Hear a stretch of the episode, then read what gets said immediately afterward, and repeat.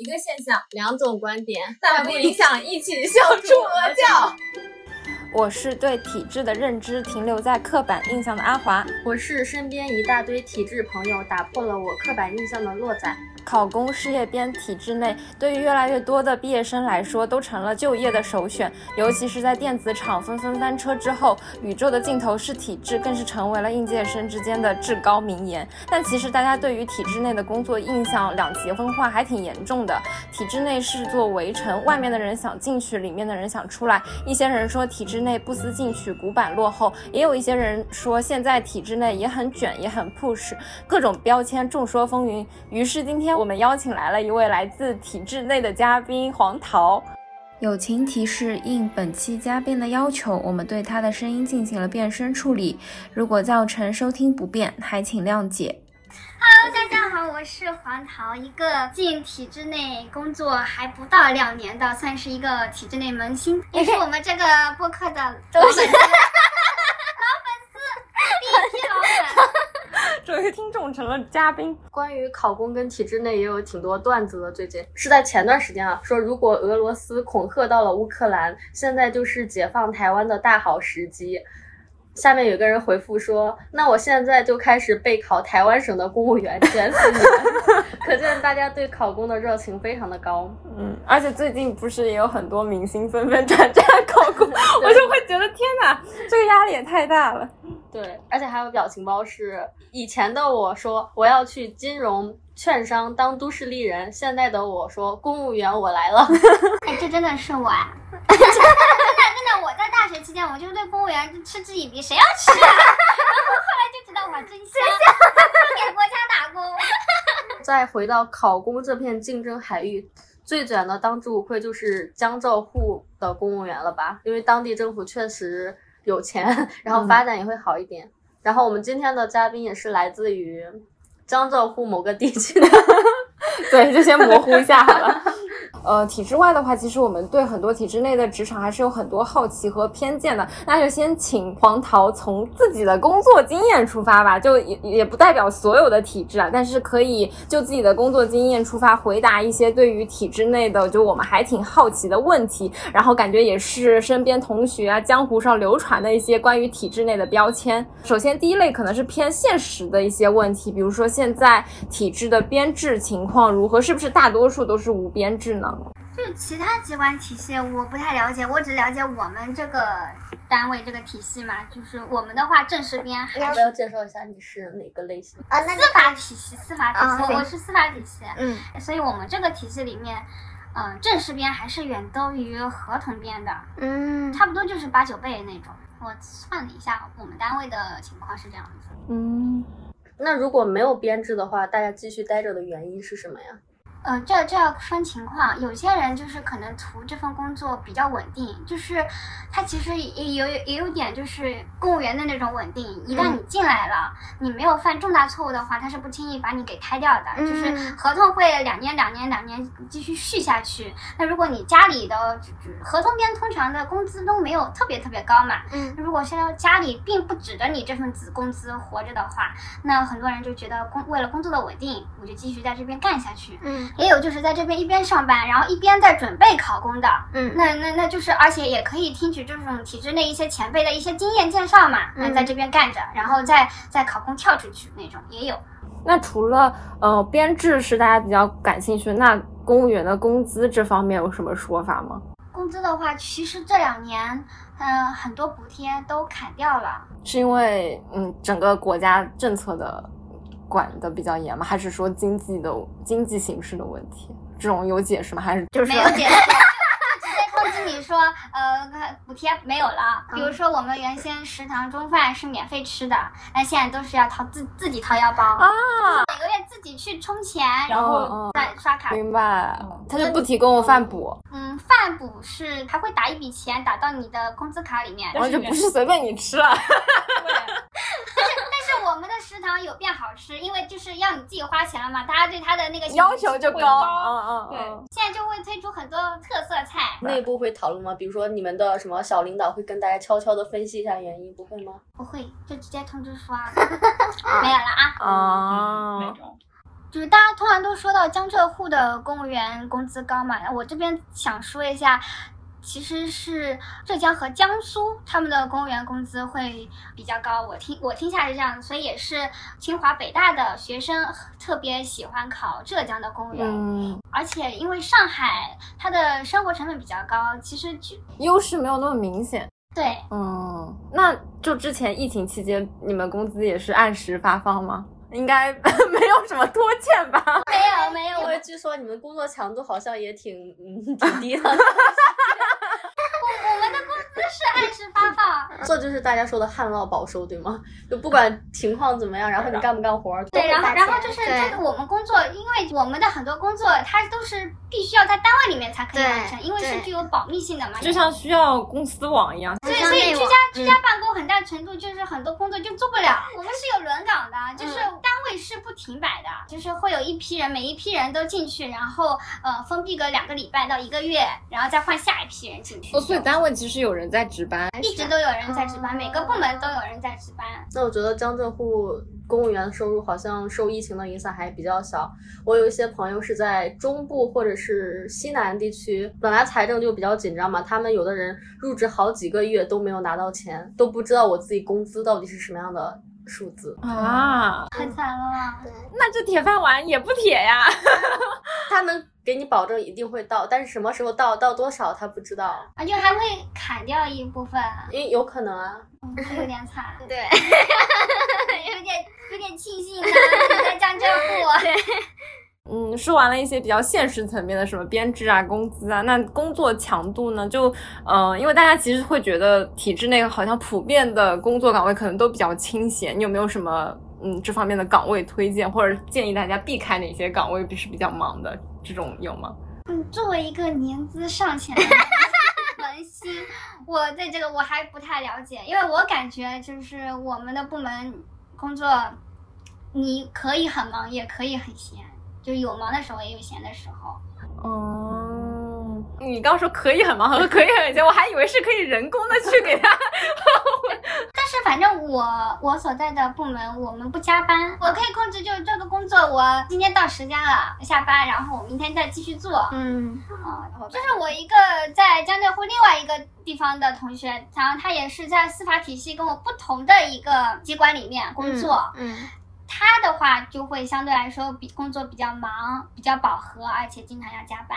嗯，然后也没有加班工资是吧？我我们是没有加班工资这一说，我们会调休，哦，明白，他通过调休去补偿你，相当于是。对，就没有那实际的金钱来给你做补偿。所以同样都是体制，大家工作节奏差距还是挺大的。进入不同体制的同学，他们一些就真的很闲，每天四点多一点就下班了，然后有一些就真的忙到飞起，你肉眼可见到他的眼里没有光了。具体的忙的表现就是，呃，有一个同学他去了类似于宣传岗之类的，呃，宣传部门很累，他拿着跟其他同事一样的钱，但是却做了最多的活儿。然后他每天都在写稿子，他的文字就非常的没有灵气，就跟以前的差距非常非常的大。然后还有另外一个同学，他是一个本来非常瘦弱的人，但是因为他们作为一个新人被调去要到高速路口去查岗，嗯，然后他还连轴转了好几天，就晚上下着雨，一个瘦弱的同学 站在高速路口查岗，然后他还牵涉到一些室外的这种工作任务。对我我发现只要是出外勤都会比较忙。去年有一段时间就忙到飞起，就是我们有的时候会比较忙，有的时候会相对闲一点嘛。嗯然后那段时间就是经常要出外勤，嗯，每天每天一到单位，然后就出去，然后差不多到下班点的时候才回来，然后下班走人。嗯，而且他们工资也没给多少，后来还要回去了啊。对对对，有有工资要回去，就是呃前两年发给你的一些补贴砍掉，然后把这些补贴给，还有你吐出来啊！对对对，啊出来。我惊。跟刚刚的高速路口查岗这个比较极端的辛苦案例有一个对比。之前有国家某保密部门去学校招聘，招聘的时候就描述一下他们的工作日常来吸引大家嘛，说他们单位就在黄浦江旁边，大家中午没事可以下楼去买杯咖啡吹吹风，晚上五六点就可以下班，下班之后还能绕着黄浦江跑跑步，跑完步再回到公司提供的宿舍。这个小区环境也非常好，就算你跑完步再回去，天也还早，非常亮这也太养老了吧？，对，当时听到他描述这个画面的时候，就觉得啊，我们是实现共产主义了吗？一个非常美好的画面。也太滋润了。对，有多少同学后来被他描述心动了？呃，挺多人投了，但是他只要男的嘛，所以啊，When you make me feel like a million years to go, could look back on the memories, the memories, memories are beautiful. 那在体制内的职场，另一个不得不提的，可能就是遇到的同事和领导。现在体制内的新人是不是都很优秀？因为你刚刚也提到什么很多什么清华、北大，可能都是国内外知名高校，他们会是不是都会踊跃的去体制内？对，因为我是司法体系的嘛，然后我们这个体系里面。绝大多数它都是同一类院校，大家都懂那种政法院校哦，就是有有些甚至是校友，就是来自同一个学校会比较多。嗯，嗯，清华、北大我们单位好像没有听说。嗯，可能他们都去浙江考公。是的，可能是的。有可能清华、北大看不上上海。嗯我说说出来了，没关系，但是我们我们有博士，他他就是那种复合型人才了，被称为所以他是相当于到基层来练个几年，然后要被不是，他就一直在，他已经混成一个小领导了嘛。我突然想到之前看那个《警察荣耀》里面那个杨树，你们有看吗？对吧？我还以为他是杨树这种角色。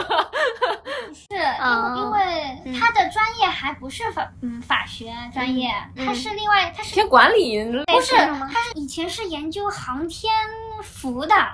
纺织什么什么科技什么的那种，所以我所以我们称他就是那种专业复合型人才嘛。好委婉。但是，但是委婉，他这个博士体现厉害在哪里？不是还要经历法考吗？嗯，他就是一把过那种，而且就是哦，那确实很复合性合素。质比较高。一一把过，然后还说哎好像有点简单 那种。哇，厉害了！嗯，懂了懂了。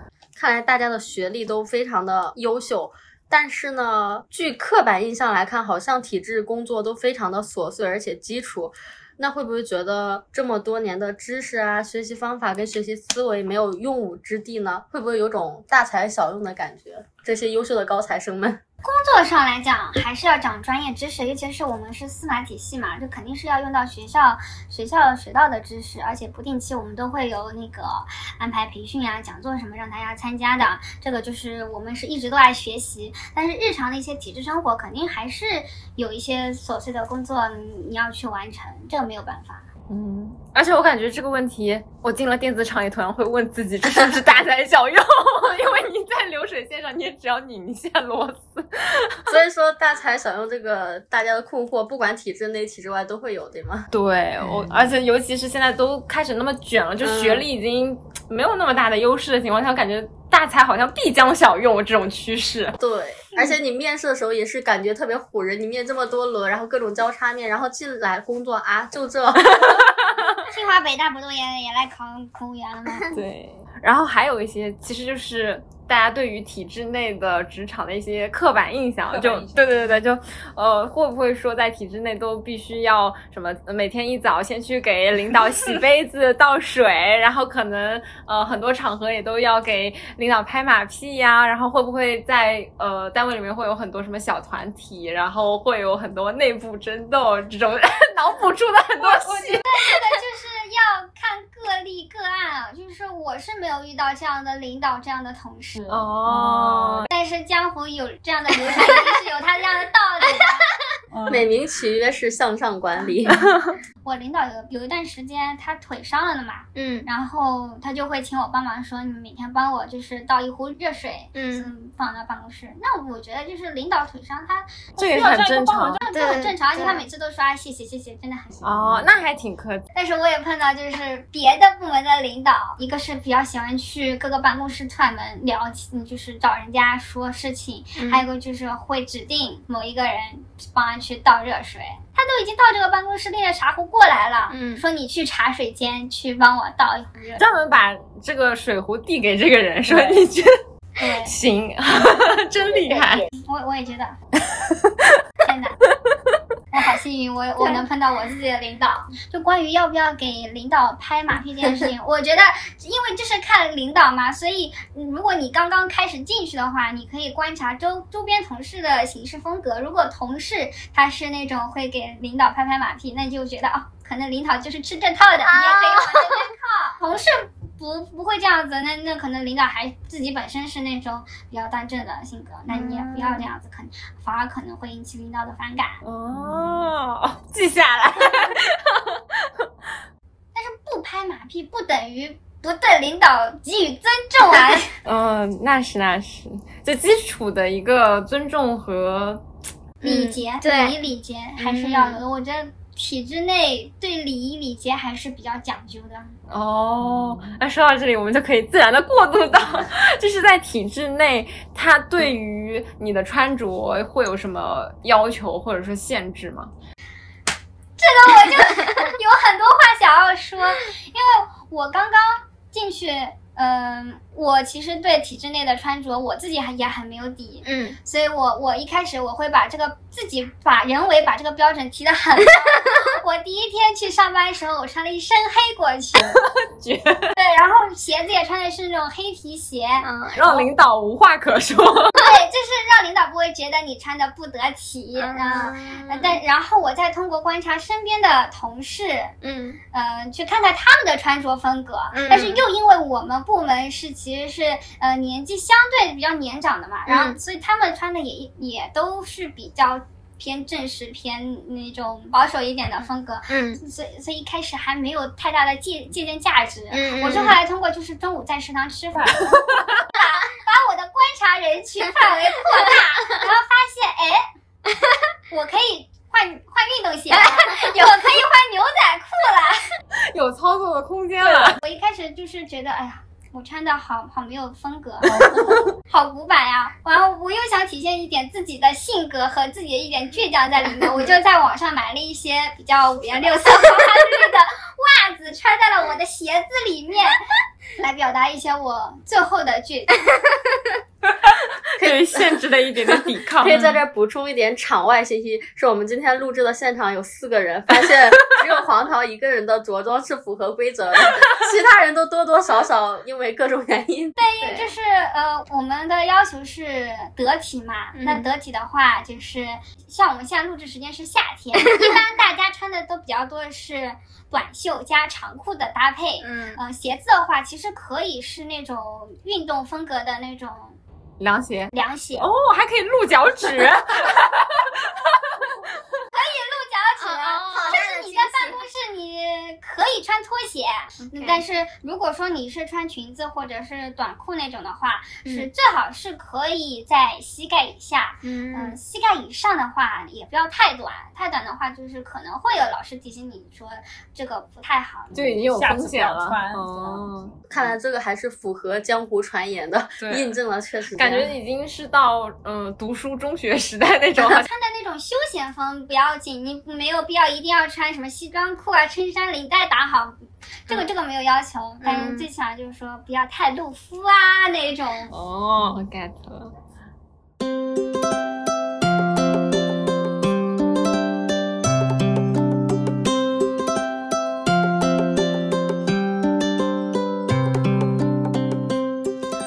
讲的都是一些比较印证我们刻板印象的事情吧。那现在年轻一代进入体制之后，体制文化有没有什么变化呢？就可以换个说法，就是是年轻人进入体制之后被老人同化了呢，还是零零后就开始整顿职场，还是说这些零零年轻人们有些微的改变了一点点体制氛围呢？我觉得老的传统的一些体制文文化依旧是存在的嘛，就比如说我刚刚说的那种穿着、衣衣着、衣着打扮，但是年轻血液的加入确实也是有带来一些变化的，而且就这些变化在体制内的日常生活中是比较突出的。就比如说我们在吃的上面，就是食堂。食堂现在我们我们中午食堂是有那种小锅菜，小锅菜推出的菜色一般都是年轻人爱吃的啊、比如说冬阴功呀、麻辣烫呀、哦部队锅呀，你们的进步都好细节呀，就一般人看不出来。一般人外面人看不出来。意思我们创新了，所以你就只有这个食，就只有食堂了吗？哎就比如说办活动，嗯。呃，我们我们去年，今年因为疫情没有没有办办嘛，就是三八妇女节，嗯，搞搞一个活动，是让我们去迪士尼的小镇，迪士尼的小镇就是没有进迪士尼的门吗？就是没有不会给你那么多经费嘛，就是应该大巴给我们拉起拉过去，再让你在迪士尼小镇逛一逛。如果你想要在迪士尼玩，你就你就自己买门票去迪士尼。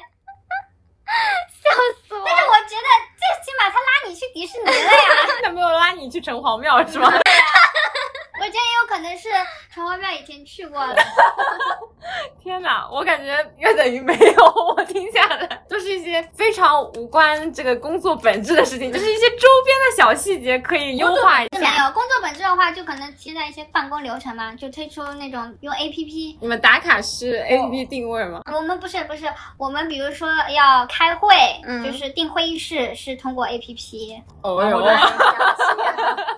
然后 我还以为是什么会议室门口一个本子签一下。包括我们就是呃，如果说是要订车，就是公务用车，嗯填车单也是通过 A P P，然后什么报就是办公室的那个什么设备报修啊什么的，通过 A P P。不过有一个还挺刷新我认知的问题啊，听说体制内反而是更有自由度的，大家更能从事自己喜欢的事情。这个背景是因为我之前也听了一期播客，里面就有一个人提到说，大家以为体制内很受限，呃，有各种各样的条条框框，其实不是的。这个跟大家想的其实恰恰相反。因为体制的工作会铁饭碗一点嘛，所以大家更能做自己，就有点有恃无恐的感觉嘛。嗯因为在私企的话，你总归要多少收敛一点自己的个性。如果跟上司或者是同事相处的不好，有摩擦的话，自己的工作可能都保不住了嘛。嗯，但是在体制内呢，恰恰相反，因为你的领导也不能拿你怎么样，他也不能开除你，所以顶多就是大家互相看对方不顺眼。然后在这样的情况下，体制内其实更能包容大家的一些奇奇怪怪，是这样的吗？我觉得就是体制内它。它是有一些规则你要去遵守，但是你在这些规则的这个框里面，你是自由的。嗯，就是你不要超出这个框就可以了。包括就是领导他不能拿你怎么样，但是你首先是你自己不能去犯一些重大错误，给他就是给这个画饼。他去理由去开除你呀、嗯，只要你在这个框不过真的会有开除的情况吗？就是我感觉应该只有犯很严重啊，一般一般我现在听说的就是，呃，你受贿了。啊，你去干了一些能让你自己进去的事情，把你给开除。嗯做了一些写进刑法的事情。大部分人是以自己有别的工作追求了，自己自己去辞职出去。嗯，好像体制的这个限制是有形的，就是你只要满足他这个要求，剩下你就可以自己来了。有一点那个符合那句话，就是法无禁止即可为嘛。啊，嗯，但是私企的这些限制就是无形的，你听起来，哎呀，你有穿衣自由，你有什么染头发的自由，但是其实它的其他限制是在无形之中。你进了这个体制之后，你有培养出什么你的兴趣爱好吗？因为你工作这一部分的时间精力没有占很多嘛，那你其实有很多课余，呃，不是课余，就是 休闲时间。那你是怎么去？我之前对于就是公务员这个工作比较抵触一一个原因，就是我觉得它是一个你一眼就望到头的一个工作。对啊对啊嗯、但是现在我反而觉得，因为工作时间的稳定，你其实可以在业余时间去发展一些你别的爱好，反而是会让你的个人的自己的时间变得更加的丰富。虽然我自己是比较宅，但是也有那种就是。把自己的休闲时间风吹风生水起的那种，有有这样的，你身边有这样的同事吗？就是在疫情还还没有开始的之前嘛，就是有那种老师他特别喜欢出去旅游，嗯，出国旅游，然后就是而且是去到就是各种很有意思的，什么古巴啊、印度啊那种。然后我听他的一些旅游经历，我就听得嘴巴啧啧，非常的羡慕。但是我们现在疫情就出不去了。他就可以当成一个比较悠闲的精致丽人，但是你如果在私企，你要工作之余玩的话，也会觉得你是一个疲惫的都市丽人。就会在海边度假的时候，从游泳池出来还要接公司的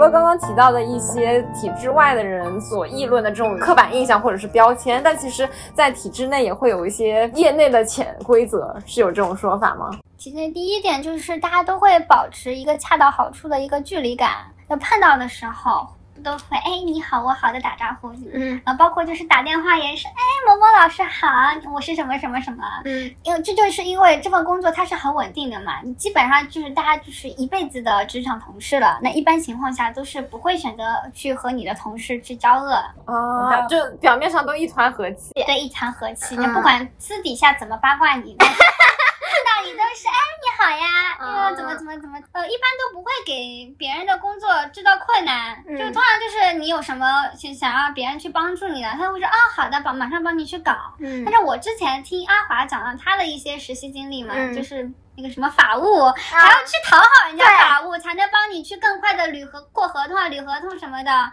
我我我们的话哈，一般性都是啊，什某某老师，我这边有一件事情要麻烦你干嘛干嘛，他会说哦好的，怎么怎么样，马上帮你去办。嗯他不会说啊，我这边还有点事情，你们等一等，不会是不会是这样的。啊，因为大家都要给自己留点后路，是吧？对，因为就是你早晚人人家也会有事来拜托你啊。就有种同在屋檐下的感觉，所以都要保持体面。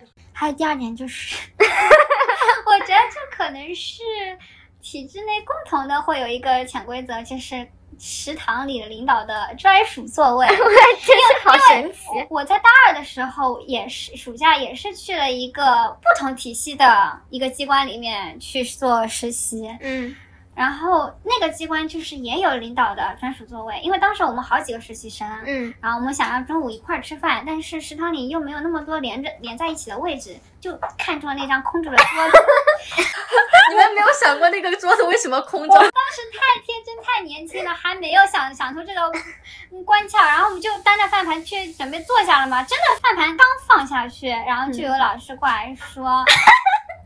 这个是领导的座位，麻烦你们去找别的地方啊。然后我们就马上马上就说啊，不好意思，不好意思，嗯把饭端走了嘛。嗯，然后前段时间我们院也来了新的实习生，然后他们也犯了同样的错误，这是每个人必踩的坑是吗？我就在遥远的座位看到那群实习生坐到了那个位置上，我都唉，想到了我曾经的我自己。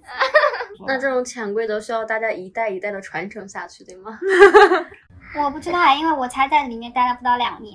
但是你会前面的人告诉你们，你们要告诉后面的实习弟弟妹妹们。我后来跟这个实习生讲过，嗯但是我刚进单位的时候是没有人跟我讲的，啊，但是啊，我只是通过观察，观察看到，哎，这个 这张桌子一直都是大领导在坐，没有人去做，哦，因为淋过雨，所以给别人撑伞是吗？算是一个比较体贴的。不过你也是在实习的时候吃过这个亏，所以后来你在正式上班的时候就会知道，去看一下、观测一下，是吗？其实其实一开始我还没有意识到这个问题，我以为只是那个就是我当时实习的那个机关才会有。以为是个个。例。因为，一开始也没有这么巧就坐到人家领导的位置上，因为我刚开始进来的时候，嗯，也是其实是一个人吃饭的，所以只要找个空位就可以了，没有必要特地去坐那张空着的桌子。然后后来后来一步步发现，哎，这张桌子老是大领导在坐，啊嗯，那就离他们远一点，这样子。哎，这种位置有没有什么什么潮湿正好、阳光正好这种分水的感觉？没有这种感觉，只是好像打饭口最近离门口比较近一点那张桌子。哦，嗯因为那张桌子就是等于说在一排的最后嘛，然后领导这样坐的，他可以看见前面所有的人。我靠！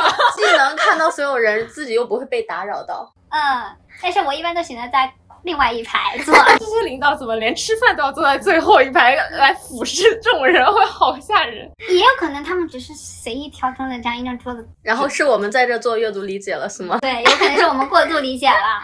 嗯，还有一点就是顺序感，就比如说你有文件要交给大领导去面签，一般不会选择直接去找那个领导，因为领导有的时候也会有很多事情嘛，不想被打扰。嗯所以我们会有一个格子，你就把你需要签的文件放在文件夹里面，写好你是哪个部门，然后会有专门的办公室的人员去找给他送文件的时候，把你的文件一块带过去，签完再给你。这个人员他平时是什么？他就是办公室的人。我们有一个专门的部门叫办公室，是负责传递文件的。呃，类似于行政这种啊，岗位吗？有有一点，有一点，有一点。但是办公室我感觉他的权力可比行政要高一点。因为更贴近领导。办公室的主任也算是院领导了，而一般部门的主任只是中层领导。听起来很像是古装剧，你要写什么奏折要递给太监，然后太监再递给皇上，就是没有冒犯这处的那个张廷玉那种，那不是因为只有体体制内才会有设有办公室这个部门。我没有在外面听到过。因为我理解下来，他们办的事情有点像行政，但是又因为他们是直接和领导沟通的人，所以他会有一些话语的空间，他是有点权利。就和你的这个太监就是这样啊。就是那种什么办公厅，有没有听说过办公厅这个、这个部门？嗯嗯然后，但是在我们在我们更小级别一点的单位，它就叫办公室了呀。嗯，它是不是有一些比较大的单位，然后它可能在老板面前有一个整个部门，他们可能就叫秘书部，里面所有人都是他的秘书。但办公室的话，也不是只给领导干秘书的活啊，也有一些文件传阅，包括就是我们档案科也是算在办公室里面的一个科室。那还是挺大的一个部门，嗯，可能还不是什么企业里的行政可以，呃，对对对，好神奇，那就综合办公室对吗？其他的都可以列入。有点厉害。那在进入了体制之后，你有什么变化，或者说职场上的小心得吗？可以分享给大家。我感觉一个就是可能跟体制内特别相关的一个就是称呼上的变化。嗯。我之前也是在这份工作之前去过私企嘛，然后私企的话，一般性大家就直接可能女生的话就哎亲亲爱的，你的私企也是确实比较私企，对，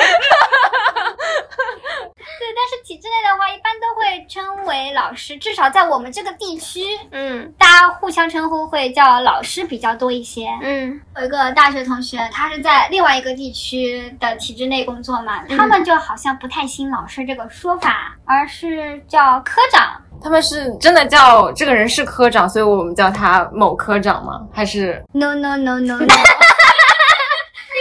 明确职级的话，可能直接称你职级；不不知道职级的话，一律叫科长。他可能只是科员，但也可但也会尊重性的就叫你科长。尤其是他刚进去的时候，他只是科员嘛，嗯但是人家就也不是说他们单位的人，嗯可能是外面的人，嗯直接叫他正科。人均科长是吗？对的，好厉然后我就觉得好神奇啊！我我一直以来的世界观是人均老师，对，我也以为。我以为全老师是全国通用的，嗯。嗯，那后来发现不是，而且就是有一次在小红书上刷到，就是有人有这个困惑，我才知道，哦原来只有上海在称老师的吗。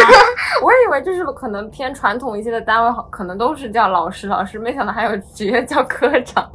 这边要插播一个小笑点，就是我的一个小伙伴，他不是体制内，他是金融圈的，嗯他刚开始工作，他也不知道怎么去称呼他的同事和老板嘛。他的老板叫 Tony，、他 就是叫人家 Tony 老师，老板就面容扭曲了，答应了两次之后，跟我同嗯、跟我小伙伴说，你还是叫我 Tony 就可以啦。说到哪里不太对？老板不爽了。那除了这种称呼上的，还有没有一些比较有意思的这种措辞？我是进了体制内，我才 get 到这个点。我可能嗯以前没有没有察觉到，就是辛苦了和麻烦了之间的区别。啊，这两个还有区别吗？就是拜托人家去做帮忙做一件事情，呃，之后的感谢，除了谢谢之外，呃，对人家说辛苦了，一般是对平级和下级说的比较多，而如果是对你的上级的话，要用麻烦了这三个字。哦所以不能给自己上级说辛苦了，对吧？我刚开始的时候无意当中用了辛苦了，我感觉他的 对方的表情有一点点。不愧是在体制内很久的人，一下子就品出来了。像我们其实可能不在体制内，可能都感觉不到这种差异。嗯，但也有可能是我刚进去，心思比较敏感，过于敏感，就是可也有可能是过度解读了。嗯，但是还是小心为好。但是我后来是发觉，就是别人的沟通交流上面有这样的区别，我才渐渐的 get 到了这一点上，嗯然后并运用日常生活。感觉这个错误还，如果你不知道的话，犯错的频率还挺高的。对所以说要去国企跟体制的，一定要记得这个。阿华赶快记笔记。记下对，然后赶快回去查一下有没有跟老师说过这种什么辛苦了。我好像用的还都是麻烦，不好意思打扰老师，麻烦您怎么怎么，就是贼卑微。对，人家老师会非常喜欢的，懂礼貌、懂礼礼仪礼节的孩子可真好。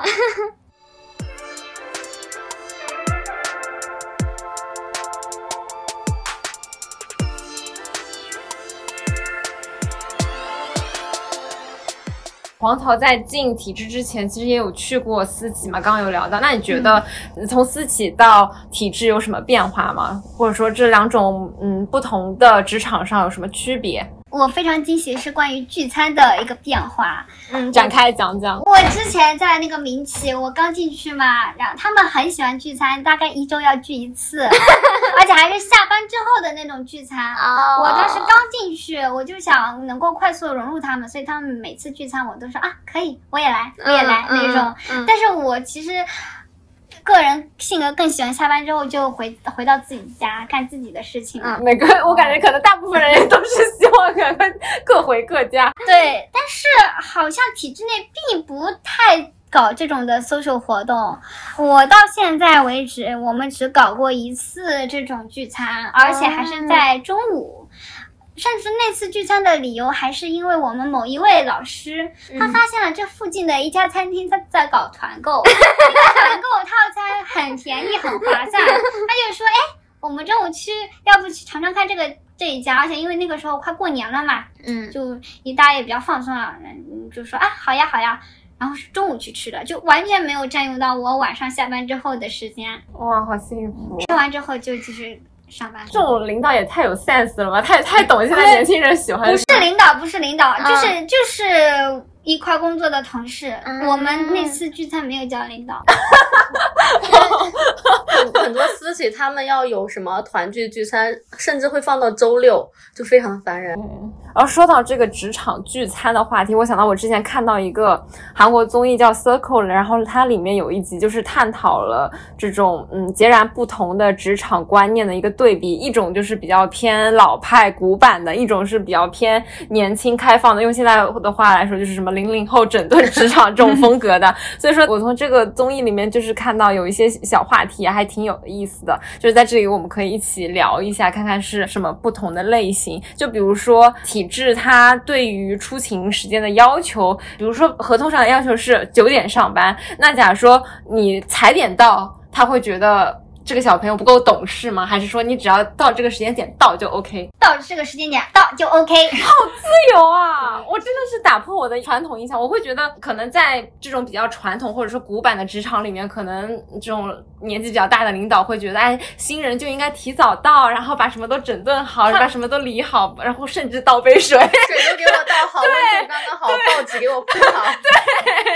不会不会，就是我们对就是你上班的时间没有这么刻板的规定死的那种要求，就是九点到，你必须九点之前你就给我坐在位子上，没有这种规定，我看起来是没有的。但是因哦为那看还是自由度挺大的，还挺先进的。我我觉得这不算自由吧，就是他规定九点到，凭什么要我就是九点之前要到？就是一些老顽固的潜规则。对，因为这个关键点在于，有的人会认为你九点卡点到，那你到了之后，你又要开电脑，你要去解决一些个人问题，上个厕所，泡杯咖啡，这样你实际工作的时候可能已经九点半了。，对，就就有啊在有一些那种年纪比较大的感觉职场人，他会觉得这些是应该在九点之前你自己做好的事情，他会用这种标准去要求你。所以我就在想，如果说要求我九点就开始干活，嗯那我规定下班时间是六点，下午六点，那我是不是下午六点就可以立马关电脑走了？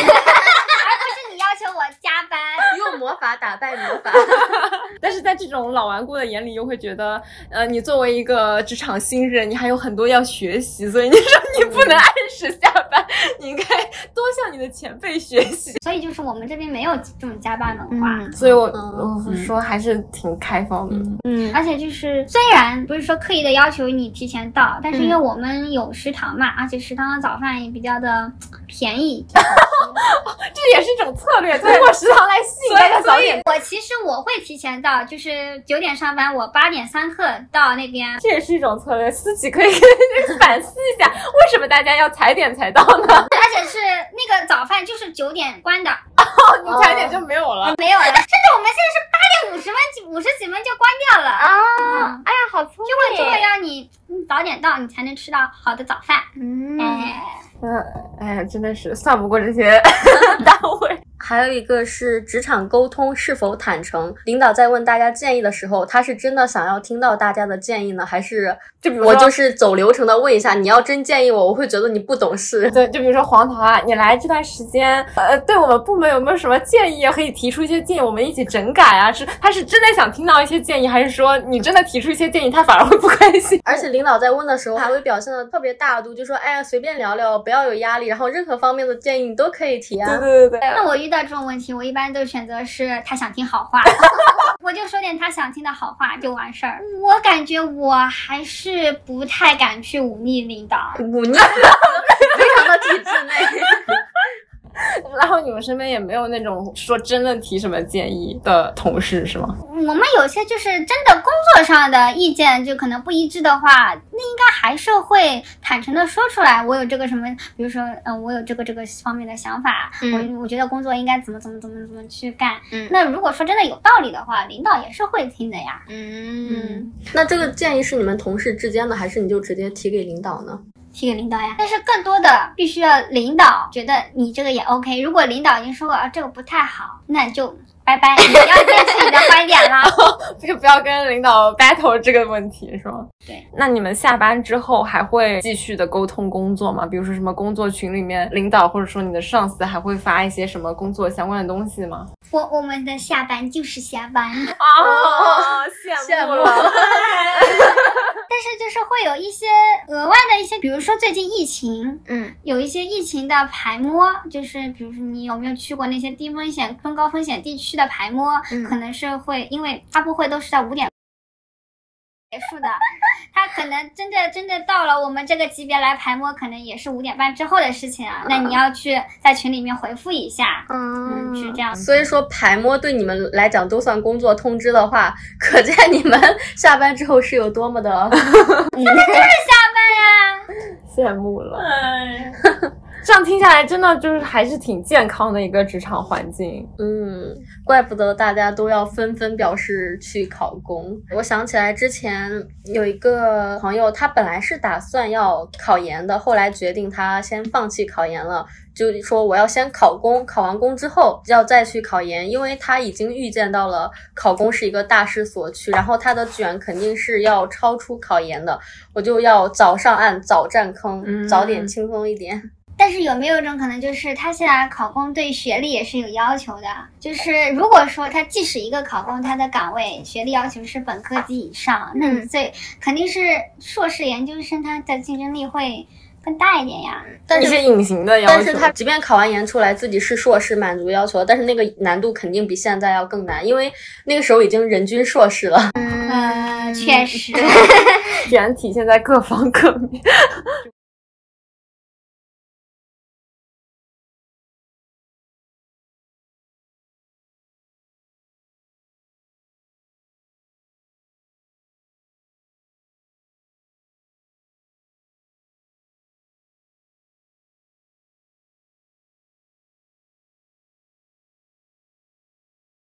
那最后我们聊一些轻松愉快的话题，就比如说是体制内的婚恋观，会不会有什么我们所不知道的？对，或者有没有其实被大家误解了？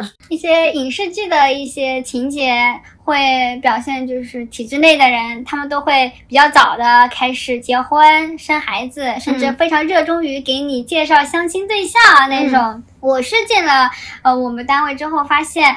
呃，分成两部分人，一部分人确实他会比较早的选择结婚生子这一条路，嗯。也甚至也会热衷于给你介绍相亲对象。嗯。我就曾经被介绍过嗯。对象，嗯。然后也有一部分女性，嗯。她就是未婚未育，但是生活非常的有滋有味儿，嗯，嗯，然后也有就是结了婚但是没有孩子，哦，原来这种人在体制内也是有，也是、啊。也也是，而且是有一定数量的。甚至甚至我觉得就是未婚未育，就是甚至就没有没有生孩子的那一部分女老师，她们生活的更加的潇洒自由，那必须的。有钱又闲。这样也也更加的，我感觉更加的时尚靓丽，就那个高跟鞋一推，就独身的快乐上。我是有这种感觉。看来还是打破了我们挺多刻板印象的。对，感觉之前的一些影视剧的塑造，可能都只展现了一面，然后反而让体制外的人对体制内好像形成一个很固定的印象。但其实，呃，体制内可能也和其他各行各业一样，它是两面都有的，就各种一些比较呃先进的一些思想，或者说是比较开放的管理模式，其实也是存在的，只是大家忽略了忽略了这一部分。对，甚至跟我们想的恰恰相反，它反而更加的包容，更加的开放。对，就比如说聚餐文化，嗯然后这种呃不要求加班，也不会在什么下班之后给你发几条链接到 群里面，让后辈学习一下。但是我想说，关于那个加班，有有没有可能也是因为我们的工作，你带回家你没有办法带回家工作，哦，知道了，你羡慕。没有没有不能干，嗯所以他也会要居家办不了工，哇天呐，我也要找一个这样的工作，居家办不了工。但你的工作有可能会领导就让你去。在群里面卖车，就比如说领导知道你在做播客嘛，然后他就说你的播客有没有什么听友群，你帮我去卖车。脱口秀大会里面那个特小会，对，领导让我卖吃。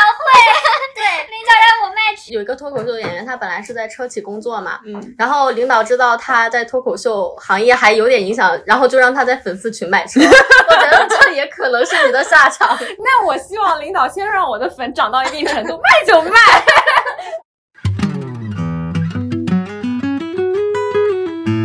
后我们这期主要就是请黄涛来分享了一下上海体制内的一个职场现状，相信很多听众也打破了一些我们之前的刻板观念。看来体制内也不等于古板，社交压力很大；民企也并不代表着它的管理先进和社交压力小。其实很多听众也都很喜欢我们讲这种毕业什么择业之类的这种很现实的话题，但其实我们也都是在结合自己的亲身经历去给到一些建议，然后我们在选择职场的时候可能会考虑到一些呃职场的人际交往关系啊，或者说工作的强度啊，其实大家也还是要更加嗯理性的去看待这个问题。就是现在年轻人选择职场，其实倒不一定是在选体制还是民企，而是在选一个相对开放，或者说是社交压力更小，然后自己的自由度更高的一个职场环境。那至于它究竟是在体制内还是民企呢？其实可能呃现在看起来，就是不同的行业当中，这种环境都是存在的，就看你的运气了。哎，可以插播一个小小的广告吗？嗯之前发现大家喜欢听我们聊一些比较轻松的职场的偏实践的话题嘛，嗯然后大家喜欢的节目里面就是阿华的十份实习，就没毕业就做了十份实习，以及体制内的一些好奇吧。但是我们可能只能聊的比较浅或者比较笼统。如果有人有一个比较具体的建议的话，也可以直接告诉我们，然后我们就就着这个话题来展开。对。update 了一下，阿华从下周开始就要进公司打工了，然后希望我进公司可以给我们的选题多一些话题。那我们这期就聊到这里结束了，拜拜拜拜拜，下期再见。欢迎大家在各大平台订阅《人间烟火也可爱》。如果喜欢这期节目的话，就点击爱心标记为喜欢的单集，这对我们非常非常非常重要，也非常非常谢谢你们。对，一定要点喜欢哦。有任何建议或者选题，欢迎投稿给我们，可以添加微信可爱 FM 幺幺幺七，或者发送至邮箱人间烟火也可爱的首字母小写幺幺幺七 at 幺二六点 com，也可以在 show notes 里面扫我们的听友群二维码直接入群哦。